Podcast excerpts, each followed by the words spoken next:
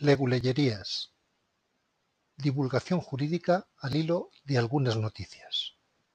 Soy Jesús Velasco, en otra vida fui abogado y ahora un leguleyo virtual.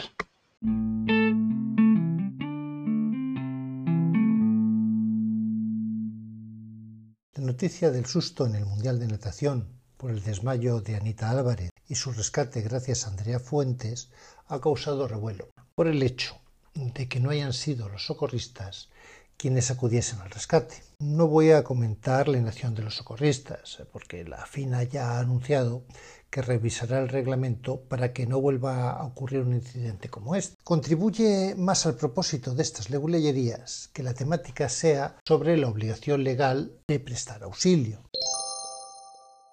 una obligación que, curiosamente, no viene establecida con carácter positivo en la ley, sino a través de un delito que castiga la omisión del deber de socorro. Es un deber que viene exigido directamente por el propio Código Penal, porque si se nos castiga por no hacer algo, es que tenemos la obligación de hacerlo.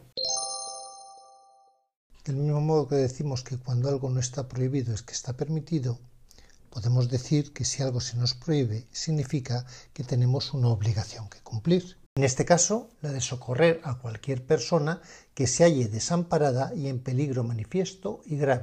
Esta obligación no llega al punto de que nos tengamos que poner en peligro nosotros. La ley dice que tenemos deber de socorrer sin riesgo propio ni de tercero. Pero en este caso lo que sí que hay que hacer es recabar con urgencia el auxilio de alguien que sí pueda socorrer a quien está en peligro. Al menos siempre contamos con la posibilidad de llamar al 112.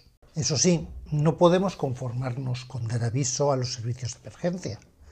Dentro de nuestras posibilidades tenemos la obligación de socorrer.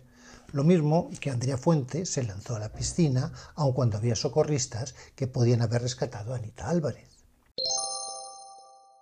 Esta vez eh, creo que el contenido jurídico no resulta abstruso, más bien al contrario, me parece algo que se entiende sin gran dificultad, así que no entraré en laberintos legales innecesarios. Termino con un enlace a la web de Aprende Emergencias, donde se informa cumplidamente de cómo actuar en estas situaciones.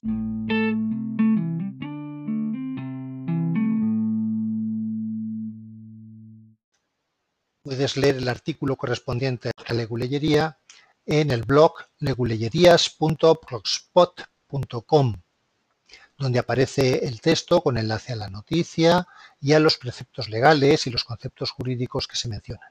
Gracias por tu atención.